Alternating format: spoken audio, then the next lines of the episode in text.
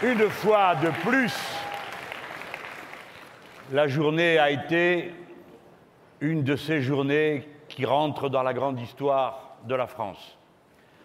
Pour l'anniversaire de la loi de 1905 qui a établi la séparation des églises et de l'État, le peuple français a manifesté pour la séparation du fric et de l'État.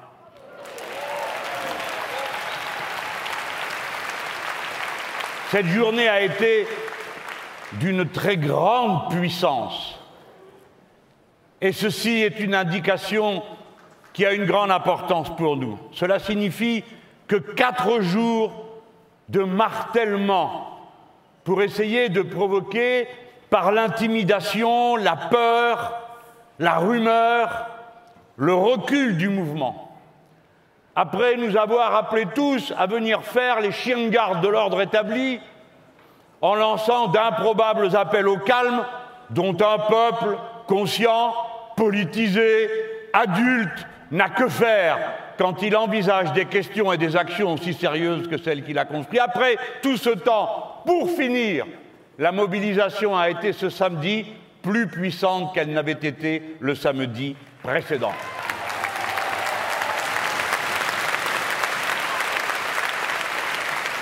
Le premier mot qui vient donc à l'esprit s'adressant aux Gilets jaunes, c'est un immense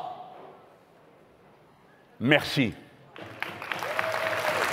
Merci d'avoir réveillé la dignité du peuple français.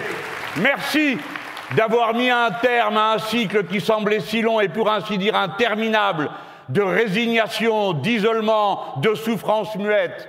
Merci d'avoir rétabli tranquillement, avec force, le droit des plus humbles, des opprimés, des exploités, à remontrer le bout de leur nez, leur humour, leur sarcasme, leur mépris pour les tout-puissants, quoi qu'ils disent et quoi qu'ils fassent. La semaine qui vient va donc être la logique prolongation de l'état d'insurrection civique dans lequel est entrée la patrie. Et par conséquent, votre devoir à tous, mes chers insoumis, comme aux membres de mon groupe parlementaire, est d'être dans et avec le peuple. Vous ne soutenez pas le mouvement des Gilets jaunes, vous en êtes membre, vous en êtes partie prenante, car le mot insoumis est tout entier résumé par la situation que nous avons sous les yeux. Dans la semaine, les plus jeunes de nos compatriotes vont continuer le mouvement qu'ils ont commencé. Je parle des jeunes lycéens. Je dis compatriotes parce que notamment une partie d'entre eux sont, je veux le rappeler, majeurs et donc citoyens de plein droit. Notre devoir et de les accompagner et de leur garantir la protection de nos générations. C'est pourquoi je renouvelle mon appel à ce que tous ceux qui le peuvent se présentent, qui avec un casque blanc, qui avec un foulard blanc, pour protéger et encadrer les manifestations de lycéens, non pour donner des ordres, mais pour aider à ce que les choses se passent pacifiquement et rappeler à qui voudrait l'ignorer que nos enfants restent placés sous notre bienveillante et aimante protection. Car nous sommes fiers de nos enfants quand ils se mêlent de tout.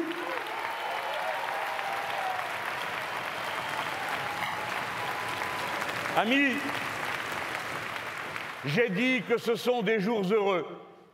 Et je comprends que certains se soient étonnés d'une telle expression.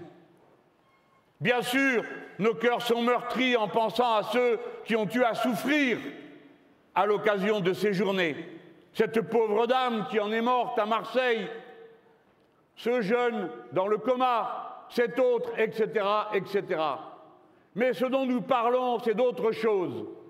Je parle de jours heureux comme ceux qui, en pleine guerre, rêvaient des jours heureux qui se dessinaient du fait même de l'immense participation populaire à la résistance de la patrie contre l'occupant. Je ne fais pas de mauvaise comparaison, je veux parler de cette certitude du bonheur qui naît en soi lorsqu'on a le sentiment d'être lié à tous les autres par l'action, la clarté des vues et l'avancée solidaire dans le combat. C'est ce bonheur qui s'empare de nous quand nous voyons ce qui se passe et tant de gens se mettre en mouvement dont certains pensaient que plus jamais ils ne se mêleraient de rien. Je dis certains pensaient et d'autres espéraient que plus jamais ils ne se mêlent de rien, peine perdue. Ceci porte un nom, ce n'est pas un événement comme les autres, et c'est pourquoi tant d'observateurs, tant de commentateurs ont tant de mal à le mettre dans une case. Non, ceci n'est pas un avatar de la politique traditionnelle. Ce qui est commencé sous nos yeux, c'est une révolution citoyenne telle que nous la décrivons dans l'ère du peuple, parce que l'ère du peuple est commencée en France et que le monde entier peut le voir. Une révolution parce qu'elle remet en cause la hiérarchie des normes, les priorités, une révolution parce qu'elle interpelle tout le fonctionnement des institutions et de la démocratie à cette heure. Elle est citoyenne parce que son objectif est avant toute chose la récupération du pouvoir du plus grand nombre sur lui-même, à commencer par le pouvoir sur sa propre vie. Parce que c'est bien ainsi que cela se présente. C'est pourquoi, parce que c'est une révolution citoyenne, il est essentiel qu'elle n'appartienne à personne. Il est essentiel qu'elle s'appartienne à elle-même. Toute appropriation politique serait un rabougrissement. Non pas parce que la politique rabougrit, ce n'est pas vrai. La politique grandit quand c'est de la politique, mais parce que cela ramènerait dans les frontières de tel ou tel espace politique. Et un processus de révolution citoyenne à l'ère du peuple doit embraser le peuple tout entier quelles que soient ses convictions, quel que soit son genre, quelle que soit sa condition, dans une interpellation commune de ce qui est bon pour tous, car le peuple a pour mot d'ordre l'intérêt général, tandis que les riches et les puissants ont l'intérêt particulier comme visé. Voilà pourquoi eux peuvent s'enfermer et pas nous. Tous ceux qui se sont mis en mouvement ont bien compris de quoi ils retournaient. Ils ont compris, nonobstant les campagnes de culpabilisation qui étaient faites contre eux, qu'il y avait un lien entre les fins du mois improbables et la fin du monde probable, que c'étaient les mêmes responsables et que par conséquent c'était le même combat. Oh, c'est pire que tout d'avoir vu les importants jouer la comédie de la taxe écologique pour une taxe qui n'avait rien d'écologique, puisqu'à peine 19% de son montant est affecté à des opérations de transition écologique, mais surtout qui a pu conduire des gens qui n'en peuvent mais écoutent ce qu'on leur dit et tâchent de penser d'une manière ouverte et intelligente. Comme j'ai vu cette personne à la télévision, cette femme avec un enfant sur les bras, qui donc sait mieux qu'une autre ce qu'il en coûte qu'une planète détruite, une nourriture insupportable, et qui disait Ah, mais nous, l'écologie, on est d'accord, mais on ne peut pas se la payer. Eh bien, ceux qui sont responsables d'une pensée pareille sont ceux qui ont voulu faire croire pendant des semaines qu'on taxait pour des raisons écologiques et qui prétendaient ne pas vouloir changer de cap au nom de l'intérêt futur de la planète et qui en une nuit et en quelques secondes ont changé d'avis sans autre explication. Mais le mal a-t-il été fait? Non.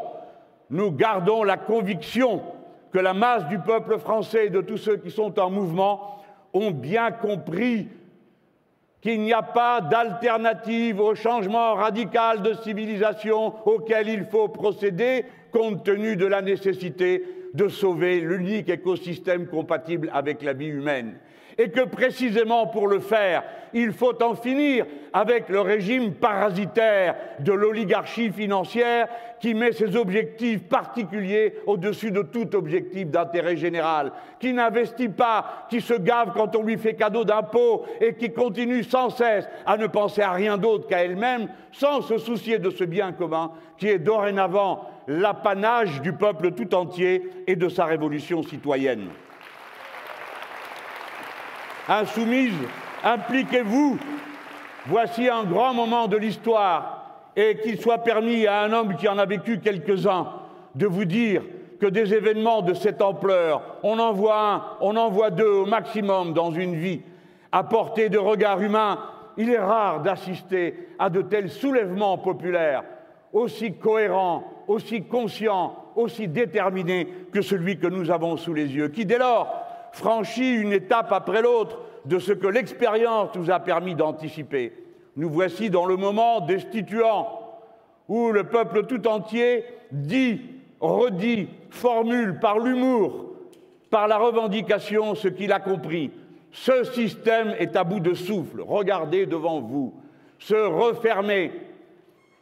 Ces trois décennies terrifiantes de néolibéralisme triomphant, où, fascinés, impressionnés, subjugués, les gens avaient fini par croire que c'était la fin de l'histoire et qu'il n'y avait au fond rien d'autre de plus intéressant, de plus dynamique, de plus organisateur et de plus structurant que le marché, qui croyait que la combinaison des intérêts particuliers finirait par faire un intérêt général. Cela maintenant s'achève sur les pavés de Paris, sur les pavés de toutes les villes de France, de la plus modeste, je veux dire de celle qui est la moins nombreuse à la plus nombreuse. Partout, d'une manière ou d'une autre, le mouvement des Gilets jaunes a sonné le début d'une ère nouvelle, celle du peuple redevenant souverain. Mais quand je dis le peuple, évidemment le mot n'a pas le même sens qu'il avait au XVIIIe, au XIXe ou même au XXe siècle. Il s'agit de cette masse humaine immense qui a triplé depuis ma naissance, et que voici rendu à 7 milliards d'êtres humains, rassemblés dans d'immenses ensembles, interconnectés, où chaque personne, quelle que soit sa position dans l'espace et dans la géographie, est interdépendante de millions d'autres. C'est la période où, pour produire et reproduire son existence, il faut accéder au réseau de la société, réseau d'éducation, réseau de santé, réseau d'électricité, réseau d'eau potable. Et pour mener cette lutte, il faut soi-même se constituer en réseau. Voici donc, sous sa forme la plus moderne, dans une des plus grandes démocraties du monde, dans une des principales puissances économiques du monde, que surgit pour la première fois, dans cette forme aussi pure, imprégné des succès auparavant des révolutions citoyennes de l'Amérique latine et du Maghreb. Voici que surgit cette révolution citoyenne en tant que mouvement en réseau pour s'emparer des réseaux collectifs qui permettent notre vie de tous les jours. Et il est donc normal et spectaculaire que cela ait commencé d'abord par la partie de la population la plus déshéritée, la plus éloignée de tout au sens physique comme au sens social du terme. Il n'est pas étonnant que le mouvement ait été d'abord si loin, si profondément, si enraciné, d'abord dans l'île de la Réunion, peut-être parce que c'est une île, mais certainement pas parce que ce sont des Réunionnais et l'océan Indien, mais pour la raison que c'est une population dont 48% des membres vivent en dessous du seuil de pauvreté, parce que c'est une population qui vit avec des, fournitures qui coûtent 28% plus cher là-bas qu'ici, parce que c'est un endroit où 61% de la jeunesse n'a aucune perspective professionnelle. Et c'est aussi pourquoi, aussi bien quand on l'examine comme je viens de le faire du point de vue géographique, qu'on le regarde ensuite du point de vue des composantes profondes du peuple lui-même, ce mouvement a une caractéristique frappante, évidente, qui saute aux yeux quand on a un peu de connaissance des mouvements populaires de masse. Quelque chose d'absolument nouveau. Il y a des milliers et des milliers de femmes qui sont impliquées dans la lutte. Or, ce n'est ni leur genre, ni leur sexe qui les y précipite, mais la condition sociale particulière des femmes qui sont pour l'essentiel enfermés dans des logiques de survie. Et ceci explique la puissance et la profondeur du mouvement. Souvenez-vous-en, puissant, Toutes les révolutions ont d'abord commencé par des mobilisations de femmes. La grande révolution de 1917, trois jours de manifestations féminines. La grande révolution de 1789, ce sont les femmes qui font la bascule en allant récupérer la personne et le corps sacré du roi pour le ramener à Paris. La commune de Paris, ce sont les femmes sous les ordres du bataillon féminin que commandait Louise Michel qui s'emparent des canons à Montmartre et les ramènent au peuple. Vous êtes perdus tant que les femmes y sont et dès qu'elles y sont, parce qu'elles représentent 60% des emplois à temps partiel, 80% des CDD, parce qu'elles sont payées 15% de moins que les hommes, alors que leurs charges sont souvent plus lourdes, parce qu'elles travaillent gratuitement à partir du 6 novembre. Ce sont donc les composantes les plus humiliées, les plus enfermées, qui se sont mises en mouvement, les premières et les plus déterminées.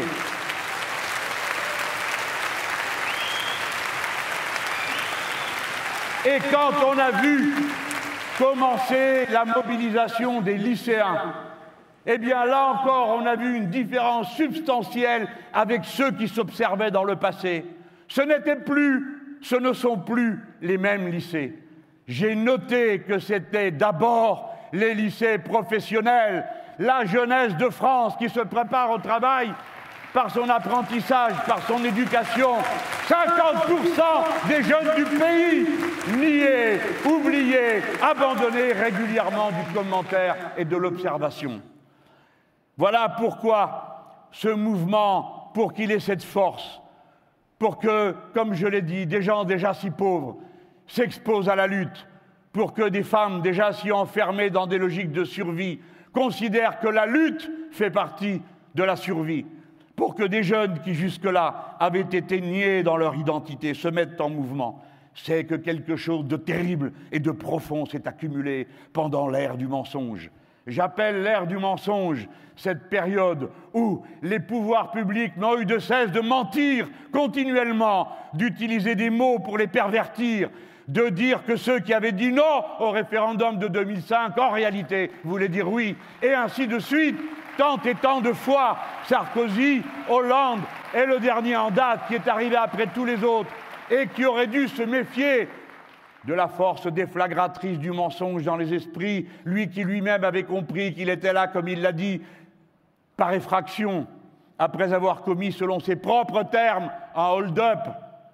Celui-là aurait dû savoir que si les Français avaient rejeté tous les pouvoirs précédents, les ont décriés, méprisés, ce n'est pas parce qu'ils avaient des aversions personnelles contre tel ou tel, mais parce qu'ils ne voulaient plus de leur politique. Ils ne voulaient plus de la destruction des services publics. Ils en ont par-dessus la tête de ces soi-disant énergies que l'on va libérer en abolissant une après l'autre toutes les règles du jeu, le code du travail, les droits protecteurs, parce qu'ils en ont assez, sales menteurs, de nous avoir dit que vos lois protégeaient quand elles opprimaient. Eh bien, moi, je peux vous parler pour ces pauvres femmes et hommes des services de nettoyage de Marseille qui sont condamnés par une loi tirée d'un article de la loi El Khomri qui a une application rétroactive assez abominable pour exiger de pauvres gens qu'ils remboursent les primes qu'on leur avait d'abord payées et qu'ils croyaient avoir acquis grâce à un jugement d'un tribunal. Les gilets jaunes et tous ceux qui, dorénavant, en entrant dans la lutte, les accompagnent, jeunes gens, travailleurs des services publics, routiers, etc., sont les héritiers de cette immense colère accumulée. C'est la colère des arracheurs de chemises d'Air France, la colère des contis, la colère du peuple qui jamais n'a été écouté, jamais n'a été considéré et dont vous pensiez puissant vous débarrasser une fois de plus en les insultant et en les culpabilisant. Alors, un processus de cette nature se développe à son rythme et nous en connaissons les principales figures. Tout a commencé avec une surtaxe qui condamnait des gens à la misère. Parce que quand on ne peut faire autrement que de se déplacer, on peut vous mettre une taxe, ça ne vous fera pas faire un kilomètre de moins pour emmener les enfants à l'école, pour aller faire les courses, pour aller à Pôle emploi, pour aller à la mairie et que sais-je encore. L'urbanisme dément qui a été construit pendant ces 30, 40, 50 dernières années, l'urbanisme du règne de la bagnole et de la concentration dans les territoires des services à certains points. C'est cet urbanisme qui a condamné chacun, chacune à un déménagement et une mobilité permanente. Les gens savent qu'ils ne peuvent pas moins se déplacer et par conséquent, si on renchérit leur carburant, c'est qu'ils se nourriront moins, c'est qu'ils pourront moins pour leurs enfants, moins pour toutes les petites choses de l'existence sur lesquelles reposent les petits bonheurs et parfois simplement la survie. Si bien qu'après avoir tenu des discours improbables, ennuyeux, incompréhensibles, d'abord le chef de l'État, puis le Premier ministre dans une sorte de requiem final cette semaine, fait un discours auquel euh, on ne comprend pas très bien quelle est la finalité. Est-ce que la taxe est suspendue et seulement si? Ou bien est-ce qu'elle est annulée Ou bien est-ce qu'elle est reportée? Il est vrai que ces gens pataugeaient dans la confusion. Parce que la loi avec la taxe était passée au Sénat, qu'au Sénat ils ont enlevé la taxe, la loi revient à l'Assemblée nationale, il fallait donc la rétablir pour pouvoir la suspendre.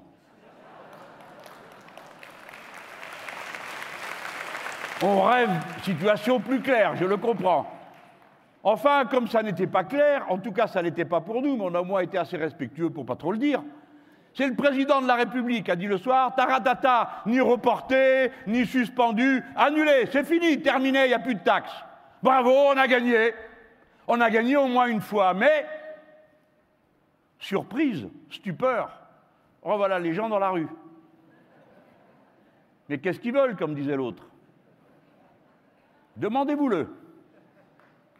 Parce que c'est une caractéristique des grands embrasements populaires collectifs que ceux qui viennent d'abord dans un sentiment de ras-le-bol se mettent à y réfléchir plus profondément, échangent les uns avec les autres, parlent, regardent, écoutent, et se disent mais la taxe, c'est un aspect du problème. Il y a d'autres aspects. D'abord, comment ça se fait que quelqu'un puisse décider d'une chose pareille?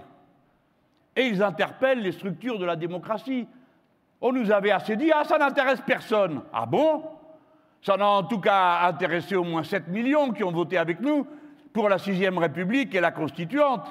Mais ce travail qui a été fait, ce travail qui a été fait quand nous avons fait cette campagne, où l'on ne s'est pas occupé de chanter les merveilles de mon âge, de mon tour de taille, de ma manière d'aller et venir, mais où on a été sur un programme, eh bien, ce travail-là m'est très cher. Ce travail que vous avez fait tous, eh bien, c'est maintenant qu'il lève. Car voici des millions de gens qui se disent Moi, j'ai voté pour la constituante, eh bien, je voudrais qu'elle ait lieu. Moi, j'ai voté pour les référendums révocatoires, eh bien, je voudrais qu'on le fasse. Alors, où sont passés les moqueurs, les rieurs? Comment fait-on pour se débarrasser d'un élu quand on n'en veut plus, pour des raisons qui vous appartiennent, sinon par un référendum révocatoire, eh bien, quand il n'y a pas de référendum révocatoire possible, eh bien, on va dans la rue et on manifeste, et une semaine, et encore une autre, et encore une autre.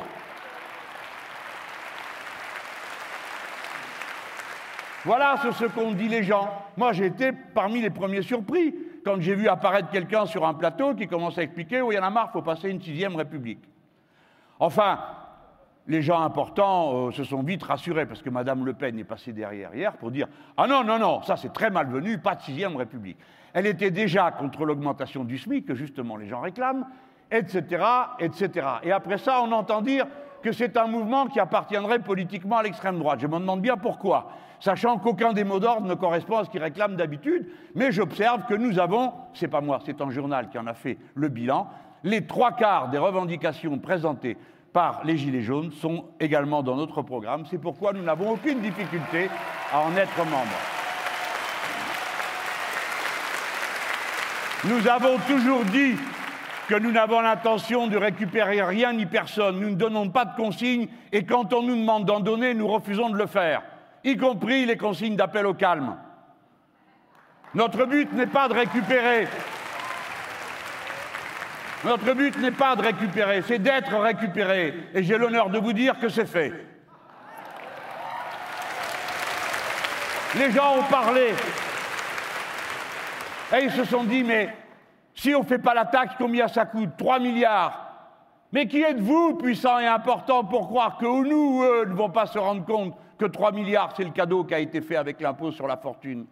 Alors vous vous étonnez que les gens disent rétablissez l'impôt sur la fortune. Ben non, c'est vous qui leur avez dit sans arrêt qu'il fallait que les comptes soient en ordre. S'il y a donc 3 milliards qui ne viendront pas de la poche des braves gens, qui n'en ont pas les moyens, c'est qu'il faut aller les demander à ceux qui les ont et qui n'en ont pas besoin, c'est-à-dire les riches. Et tout le monde a compris ça. D'autant que ISF, ça veut dire impôt de solidarité sur la fortune. Eh bien, c'est le moment d'être solidaire. Ce n'est pas un impôt de jalousie ou un impôt d'égoïsme ou un impôt d'envie. Non, c'est un impôt de solidarité, c'est écrit dessus. Face à tout cela, je suis obligé de dire que la réponse que nous avons vue se déployer était d'un classicisme assommant. D'un côté, de la culpabilité. Le président du groupe La République en marche, qui dirige l'armée de robots majoritaire à l'Assemblée nationale, a fait un discours dans lequel il nous a raconté les monts et merveilles de ce gouvernement. On se demande pourquoi les gens sont fâchés à l'écouter. Mais il a même osé dire, on peut dire, s'agissant de lui, qu'on fait tout trop bien. Alors il y a eu un éclat de rire dans l'hémicycle parce que même ses propres amis, ça les faisait rire. De dire on fait tout trop bien quand on a mis le pays dans l'état dans lequel il est. Ce qui est sûr, c'est qu'il est vraisemblable qu'ils ne feront plus rien du tout. Parce que, après avoir créé une situation comme celle-là, imaginez-vous, alors qu'elle n'est toujours pas bouclée, qu'au mois de janvier prochain, il s'agit de passer à l'impôt à la source. Et que ces messieurs-dames comptait passer au mois de janvier à l'Assemblée nationale une réforme constitutionnelle pour augmenter les pouvoirs de qui? De celui dont tout le monde crie dans la rue qui s'en aille, on ne peut plus le voir, c'est-à-dire le président de la République. Et que les mêmes avaient l'intention de faire passer une réforme des retraites, comme d'habitude, réputée juste, honnête, c'est-à-dire une véritable escroquerie, qui déleste les gens du travail qu'ils ont fait et leur enlève les avantages qu'ils croyaient avoir acquis. C'est pourquoi je pense que plus aucune des conditions n'est réunie pour que ce qu'ils avaient prévu de faire trop bien puisse continuer à se faire.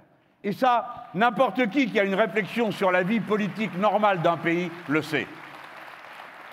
La réponse a donc été l'autosatisfaction et l'intimidation écologique. Pour commencer, j'en ai dit un mot, je n'y reviens pas. Cela fut ressenti comme une, une agression, comme quelque chose d'odieux mais aussi par un déploiement de force et une mise en scène où l'on aurait cru que toute la question qui se discutait dans le pays depuis trois semaines était concentrée sur les Champs-Élysées, entre les boutiques et l'Arc de Triomphe.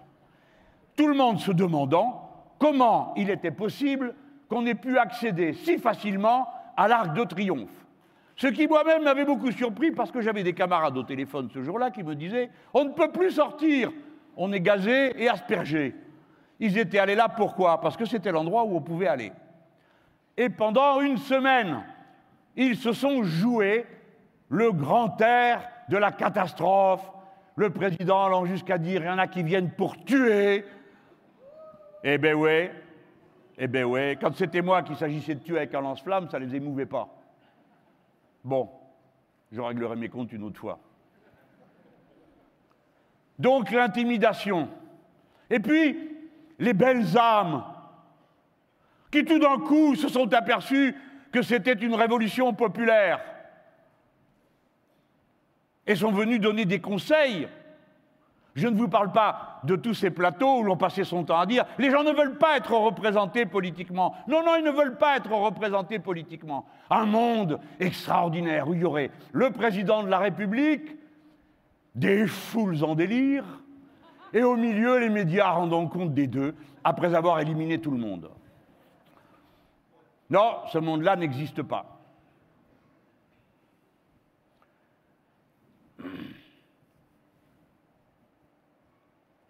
Les gens ont l'intention de voir leurs idées politiques déboucher.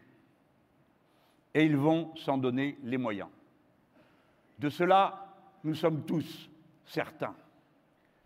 Et quand les belles âmes sont arrivées, ce fut non pour dire les revendications sont fondées. En effet, le SMIC doit être augmenté. En effet, l'impôt sur la fortune doit être établi. Non, non, ce n'est pas ça qu'ils ont dit. Ils ont commencé une puissante méditation sur le sens des événements, qui naturellement discrédite tous ceux qui ont milité pour qu'ils adviennent, ça ne compte pour rien. Et pour terminer, on donnait la consigne restez calme. Ah, c'est une belle cause, mais comme elle est mal servie. Nous, les insoumis, soit par philosophie personnelle, il y a des personnes parmi nous qui sont de philosophie non violente, c'est-à-dire qui considèrent que fondamentalement la non-violence est la voie d'une nouvelle forme de relation entre les êtres humains. Et puis, il y a aussi, on peut les applaudir parce que ça se respecte, et puis il y a ceux qui considèrent, d'un point de vue stratégique et tactique, que la violence est une impasse. Nous en faisons partie. Les hommes et les femmes de ma génération, qui ont pris fait et cause il y a quelques décennies de cela pour les luttes qui se menaient et qui étaient des luttes armées, ont eu le temps d'en faire le bilan et de s'apercevoir qu'à leur terme, seuls les meilleurs étaient morts. Je veux dire les plus allants, les plus ardents, les plus militants, les plus conscients, et ils n'ont jamais cessé de nous manquer depuis. Dès lors, dès lors, le devoir que nous avons à leur mémoire, c'est de ne pas renouveler des stratégies qui aboutissent à des résultats aussi désastreux.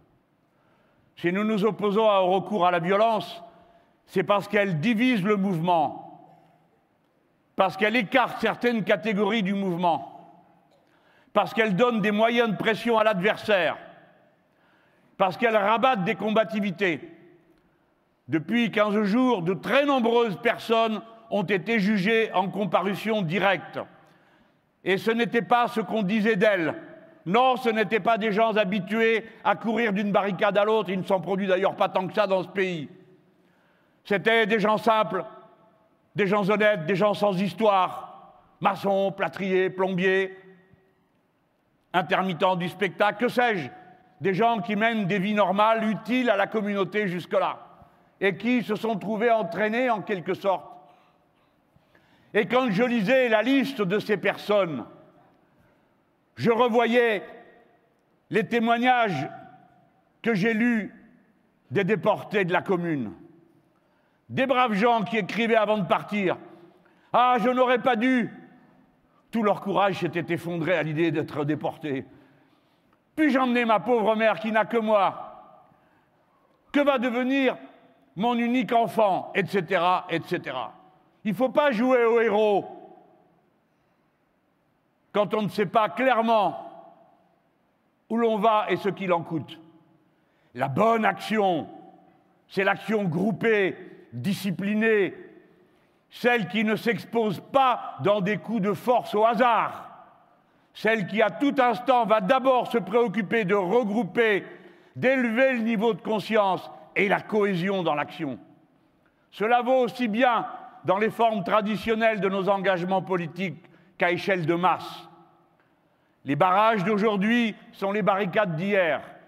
Les barricades d'hier coupaient le réseau urbain en entravant le passage dans le boulevard, en bloquant un barrage à un carrefour, on bloque ces échanges-là. Et les gens qui s'y trouvent ont constitué ici et là de véritables villages sur ces ronds-points où l'on se répartit les tâches, où l'on discute, où l'on avance, où l'on progresse. Insoumis, insoumise, votre place est parmi tous ces gens sur ces barrages, dans ces discussions, parce que c'est là qu'est le peuple réel.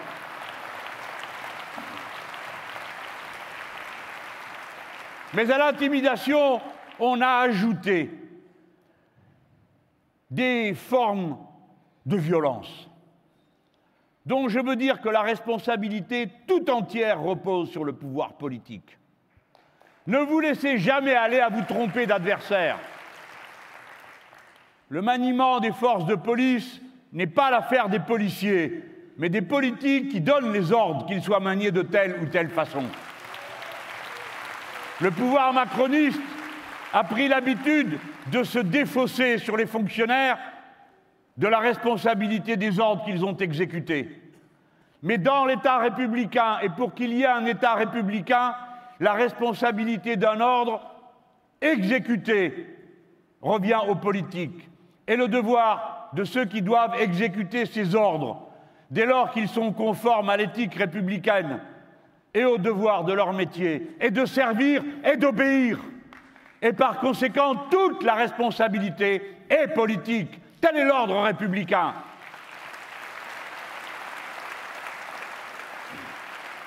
Le système des nassages de foule immense, de leur gazage indiscriminé est absurde et conduit à des situations de plus en plus violentes.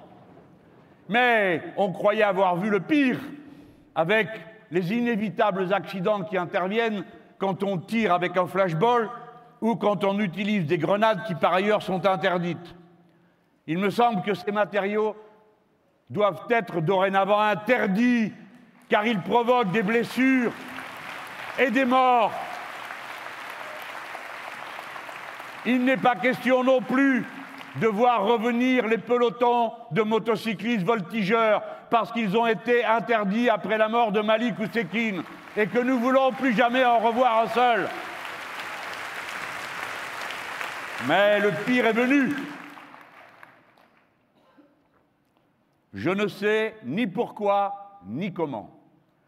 Et j'ajoute que je n'ai pas vraiment envie de le savoir. Qui a eu cette idée monstrueuse de mettre une classe entière à genoux avec les mains sur la tête?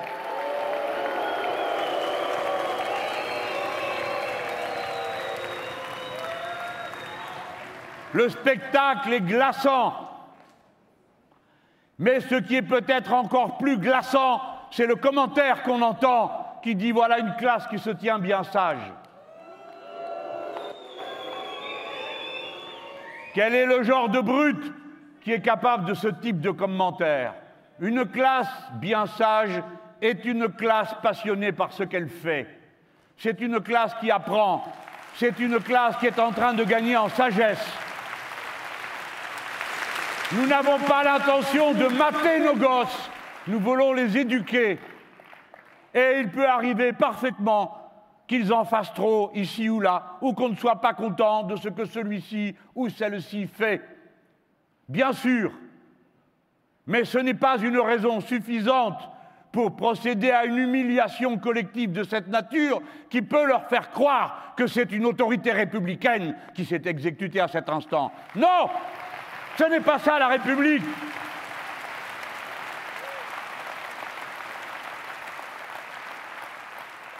C'est trop, c'est trop. Il faut cesser avec tout ça. Ce n'est pas comme ça que nous voulons vivre. Il faut trouver des issues positives, pacifiques, par le haut.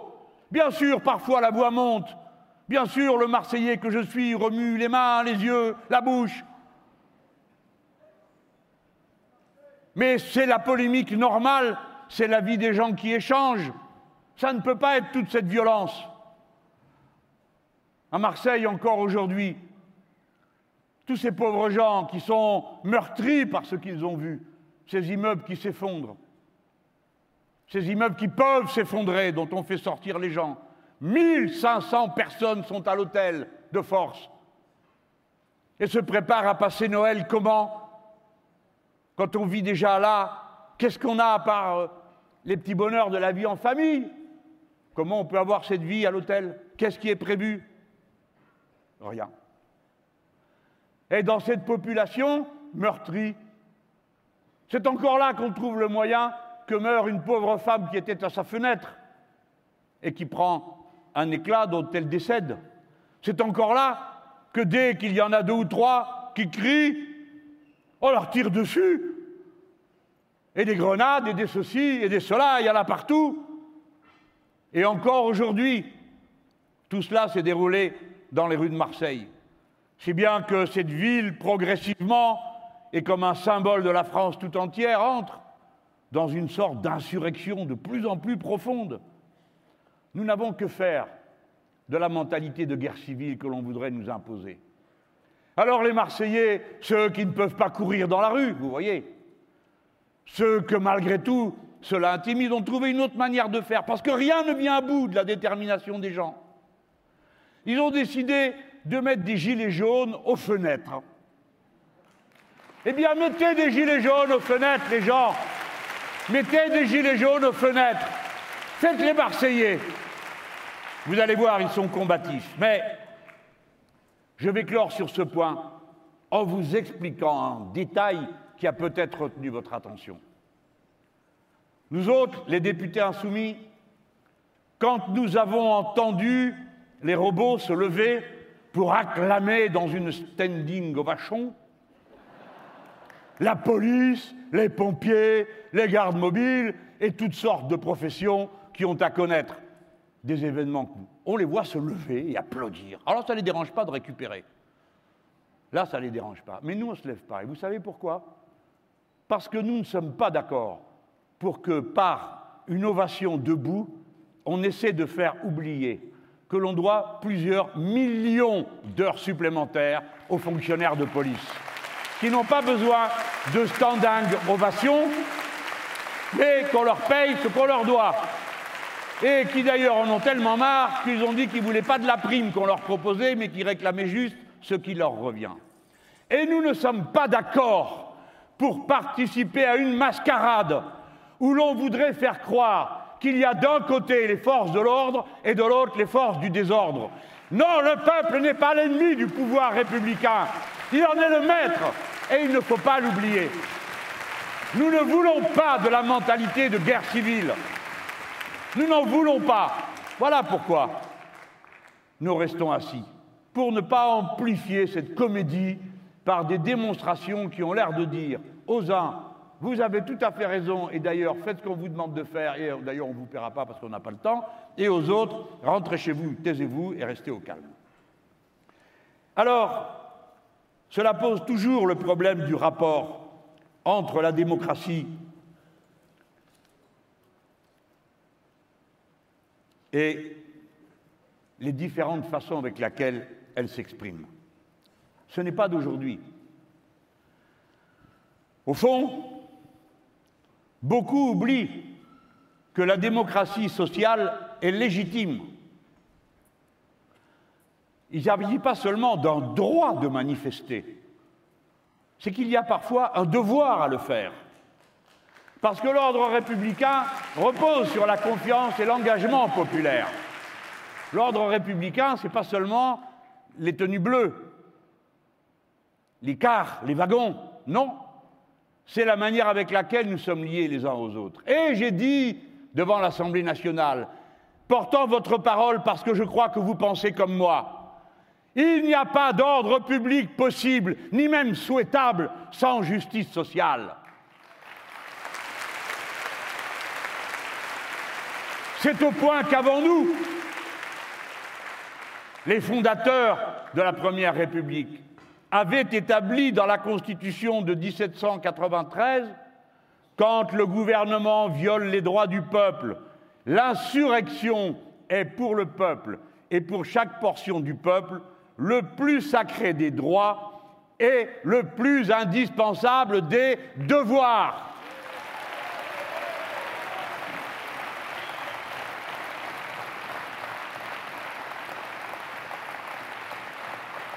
C'est bien qu'on soit à Bordeaux.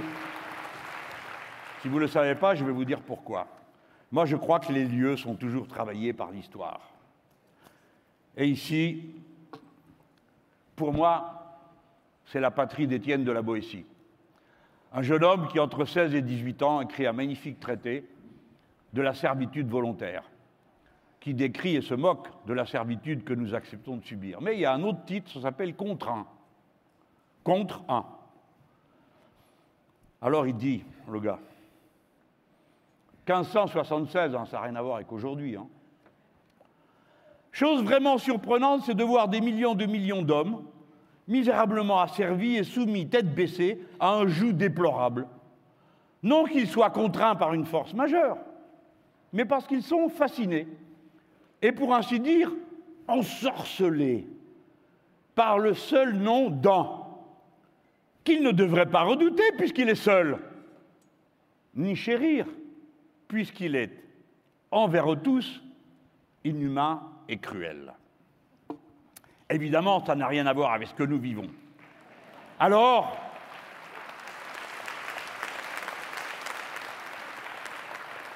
je vais citer Robespierre, mais là c'est pareil. Quel rapport y a, monsieur Mélenchon? À l'époque, regardez comme c'était différent. Il y avait un roi qui décidait de tout tout seul. Il avait une dette écrasante qu'il ne savait pas comment payer. Aucun rapport.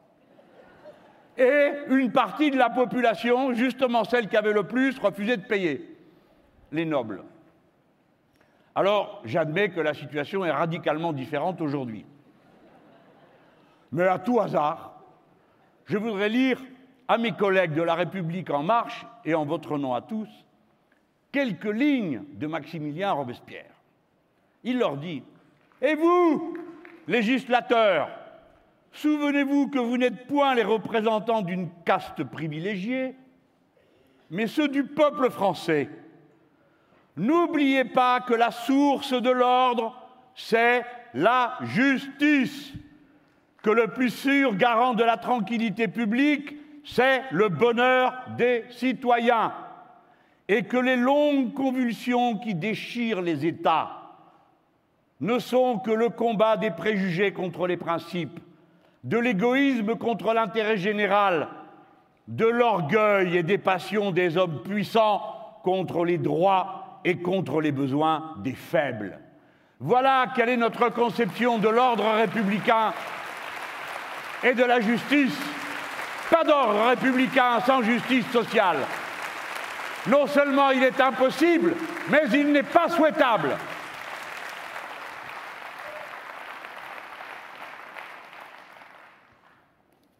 Tous ces papiers, il y en a, il y en a. Voilà. Au point où nous voici rendus, il faut considérer la situation dans sa signification profonde. Après tout, on a le droit. Nous sommes des citoyennes, des citoyens engagés, euh, au total euh, assez cultivés, on lit, on se renseigne, on discute. Que voyons-nous? Après que je vous ai dit la contradiction insupportable qu'il y a entre une forme d'ordre et l'injustice sociale, qu'il n'y a pas d'ordre sans justice sociale eh bien, il y a deux légitimités qui s'affrontent. Et les processus de révolution citoyenne consistent précisément dans la montée d'une légitimité, celle de l'action populaire, j'ai bien dit une légitimité, je pense l'avoir expliqué à cet instant assez longuement, et l'autre qui est la légitimité d'un pouvoir élu, nous ne contestons pas sa légitimité. Mais c'est précisément l'impasse dans laquelle on est, quand l'un qui a été élu dit Moi, j'ai été élu pour faire ça et je ne ferai rien d'autre. Et que les autres disent Mais non, on n'avait pas compris que c'était ça, ou bien peu importe, ou on avait parfaitement compris, mais comme le deuxième tour de l'élection présidentielle, c'était ou vous, la peste, ou l'autre, le choléra, on a pesé et on ne vous a jamais demandé en prime de nous détrousser. Si bien que c'est en quelque sorte un dialogue en chien de faïence, on se regarde, tout le monde a raison. Mais une légitimité est en déclin, celle qui a reposé sur l'usurpation, l'enfumage, et il y en a une autre qui gagne en puissance, c'est celle du peuple dont les vues s'éclaircissent d'une semaine à l'autre et dont les revendications se précisent. Et qui, étant le souverain, a le droit de dire écoutez, on ne sait pas, faites comme vous voulez, après tout, c'est pour ça qu'on vous a élu, mais augmentez, faites augmenter le SMIC. Parce que nous, on ne peut pas vivre avec 1184 euros par mois, que vous ne savez même pas combien c'est. Et que nous, on sait très bien, parce qu'on a lu que 1184 euros, c'est juste un peu plus de 200 euros, 284 euros de plus que le seuil de pauvreté. Les gens disent, écoutez, faites comme vous voulez, mais nous, on ne veut plus manger des choses dans lesquelles il y a du glyphosate, interdisez-nous ça tout de suite, etc., etc. Ils ont le droit de le dire, ils ont le droit de l'exiger, c'est eux les maîtres. Et puis il y a des gens élus, eux aussi ils ont des droits, parce que sinon on ne les aurait pas élus. Il faut donc dénouer la contradiction. Quand il y a un mécanisme de cette nature que je viens de vous présenter, mécanisme de double pouvoir, double légitimité, il n'y a qu'une manière d'en sortir, ou on peut dire il y en a deux. Je réduis, mais bon, je suis obligé de vous présenter l'hypothèse numéro un. Personne ne veut céder, donc c'est le plus fort qui l'emporte.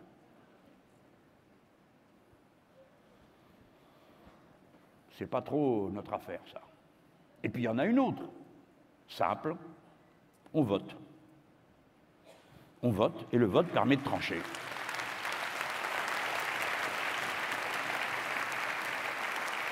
Alors, c'est notre devoir de concourir à cet instant. Alors d'abord, nous sommes parlementaires, eh bien très bien, il y a une occasion de voter au Parlement, à l'initiative des parlementaires, ça s'appelle la motion de censure. Nous allons donc déposer une motion de censure avec nos camarades communistes, les socialistes qui voudront bien signer, et qui le veut. Bon, on va voir. On nous dit ça sert à rien. Mais alors, si rien ne sert à rien, pouvez-vous nous dire ce qu'on peut faire d'autre? Si vous-même vous dites le Parlement ne sert à rien, les votes des parlementaires ne servent à rien, quelle leçon vous donnez au pays? Tout ça est une comédie Mais nous, nous sommes pour le rôle du Parlement. Donc nous défendons le Parlement et ses droits. Donc on va aller voter. On sera battu, parfait, ben on sera battu si on doit être battu. Mais on aura fait notre travail parce que vous, vous nous avez envoyés là-bas pour ça, pour utiliser la totalité des pouvoirs que vous nous avez donnés. Et là, vous avez le droit de nous dire, vous les parlementaires, fichez-moi tout ça dehors. À vos ordres, mon souverain. On va essayer de le faire. Mais d'une manière ou d'une autre, le président de la République qui a laissé passer deux ou trois trains, vous avez remarqué comment ça s'est passé.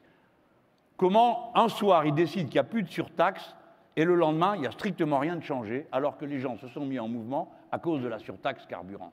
Ce qui veut dire que, je vous l'ai dit tout à l'heure, la base s'est élargie des demandes.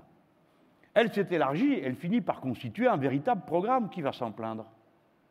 Et moi je suis très content que les gens disent ah ben, je pense qu'il faut ci, il faut ça, il faut ça. D'ailleurs, je vais regarder le programme de machin, de trucs dans le détail. Ben parfait. C'est ce qu'on a essayé de faire la dernière fois. Par conséquent, si le chef de l'État veut sortir par le haut, c'est-à-dire d'une manière démocratique, il peut encore trouver une ou deux astuces pour passer le temps. Et peut-être encore une semaine ou dix jours d'épreuve pour tout le pays. Mais sinon, il y a un remède qui a déjà été appliqué dans le passé par euh, plus grand que lui, le général de Gaulle, je parle de la taille, Monsieur Chirac également, la taille. Et l'un et l'autre, après une crise sociale majeure de confrontation des légitimités, ont dissous. Eh bien, si le président veut sortir de l'affaire, il faut revenir au peuple et il faut dissoudre.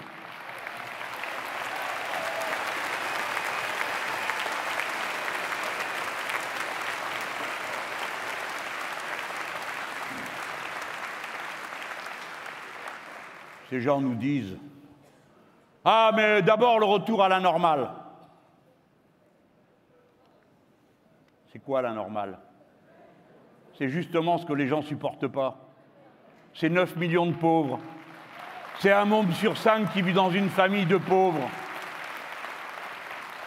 C'est 4 millions de mal logés, 400 000 personnes qui vivent dans des taudis.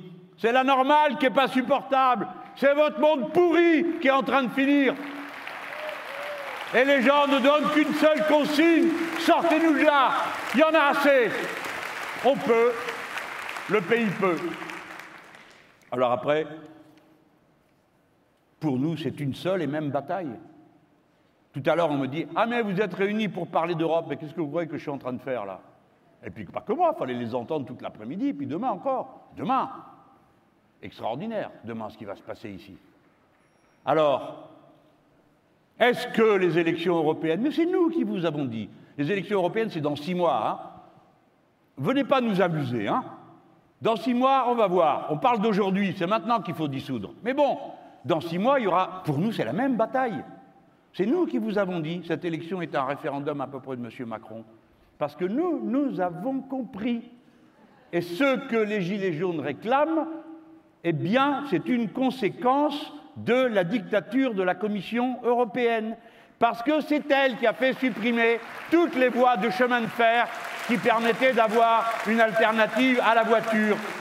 C'est elle qui fait augmenter les tarifs de tout ce qu'elle a poussé à privatiser, l'électricité, le gaz, la flotte, tout, parce que tout ce qui est privatisé coûte plus cher que ce qui est la propriété collective de la nation.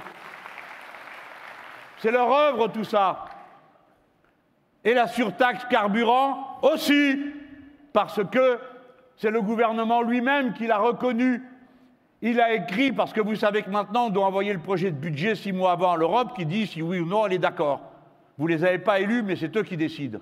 Eh bien, le gouvernement a dit bon, on fait cadeau de 3 milliards et demi en supprimant l'impôt sur la fortune aux plus fortunés de notre pays pour que leur argent ruisselle. 3 milliards et demi, 1 million d'euros par tête de pipe pour les 100 personnes les plus riches du pays. Vous êtes contents, les gens, du beau cadeau de Noël que vous leur faites. Hein? Un million d'euros par tête. Alors, ça en fait des sous. Et puis, cette année, 40 milliards dans le crédit, impôt, compétitivité, emploi. Je ne passe pas une demi-heure à vous expliquer comment ils ont réussi à doubler la mise. Mais voilà, 40 milliards. Alors, 40 milliards, ça commence à faire beaucoup pour tout le monde et le président Macron qui est venu vous dire Je vous surtaxe pour respirer un air pur, il a écrit à la commission Je les surtaxe pour payer tout ça. Il l'a écrit, lui. Et les autres ont répondu C'est bien noté, c'est largement le compte. Tout ça, c'est la Commission européenne. Rien de ce qui se passe dans ce pays n'est étranger aux décisions politiques qui ont été prises par la Commission européenne. Pas parce qu'elle est européenne, mais parce qu'elle est la Commission chargée d'appliquer une logique économique et politique qui a été gravée dans les traités qui s'appelle l'ordolibéralisme. Ce dont nous voulons nous libérer, ce n'est pas de l'Europe comme ils disent, nous voulons nous libérer de l'ordolibéralisme et de la dictature d'une commission qui prétend l'appliquer quand personne n'en veut. Oui, oui, oui. Tout ça se tient. Chaque chose a à voir avec l'autre. C'est pourquoi, au fond, c'est la même bataille. C'est à nous d'ailleurs de l'expliquer. Parce que les gens ne feront pas forcément le rapport entre toutes ces choses. Bon, je crois avoir dit l'essentiel de ce que j'avais à dire pour la part qui me revenait et qu'on m'a confiée. Voyez-vous, au début, j'avais préparé un texte sur l'Europe. Mais le contexte est plus fort que le texte. Je me suis donc mis à la situation. Quoi qu'il arrive, mes amis, et pour conclure, qu'il dissolve comme c'est son devoir, ou qu'il ne le fasse pas comme ce pourrait bien être son caprice. Qu'on aille ou qu'on n'aille pas avec le même gouvernement, ce qui m'étonnerait, jusqu'à l'élection européenne. En toute hypothèse, c'est une seule et même bataille. Nous ne sommes pas en train de combattre une personne, ni celle du président de la République, ni le Premier ministre. Nous combattons un ordre injuste des choses qui conduit à une catastrophe. Catastrophe sociale, on est dedans. Catastrophe démocratique, on est dedans. Catastrophe écologique, parce que ces gens sont incapables de penser le futur et de décider que dorénavant l'intérêt général prime sur les intérêts particuliers. Ce que nous faisons, c'est la mise en œuvre politique d'une vision du monde que nous avons appelée le nouvel humanisme, celui dans lequel les êtres humains s'occupent de protéger les conditions dans lesquelles ils peuvent vivre et vivre ensemble alors qu'ils sont devenus si nombreux. Et sans vouloir se rendre, comme on le disait, avec un optimisme qui était celui de l'époque et du début des Lumières, sans se rendre, comme le proposait Descartes, maître et possesseur de la nature, mais au contraire, en visant l'expérience ayant été faite des limites de cette vision du monde, une harmonie, c'est-à-dire mettre en phase les cycles de la production et de la consommation avec ceux de la nature et de sa capacité à reconstituer ce que nous lui prenons. Et si nous sommes capables d'harmonie avec la nature, alors sans doute, pour y parvenir, devrons-nous faire des efforts pour parvenir à une meilleure harmonie entre nous, les êtres humains. C'est tout temps que l'humanisme qui nous rattache à l'écosystème global est celui qui nous ordonne de faire une société égalitaire et non déchirée. par des conflits d'égoïsmes sociaux où les uns ont tout et les autres ont rien. Les gens, notre tâche est plus simple et nous, nous le savons depuis longtemps. Tout l'enjeu est dans les têtes. L'objet exclusif de l'action politique, c'est la conscience. Pour nous autres démocrates, il n'y a pas d'autre chemin. Et pour nous autres républicains, pas d'autre horizon que celui de cet intérêt général voulu et décidé par tous. Alors, je conclus une nouvelle fois en donnant la parole à ce jeune homme qui est en moi et dans chacun d'entre vous, femmes ou hommes, la Boétie. Il dit à propos du tyran, on va dire du 1, sinon on va être pris par les mots. Je ne veux pas que vous le heurtiez, ni que vous l'ébranliez, mais seulement ne le soutenez plus. Et vous le verrez, comme un grand colosse dont on dérobe la base, il tombera de son propre poids et se brisera.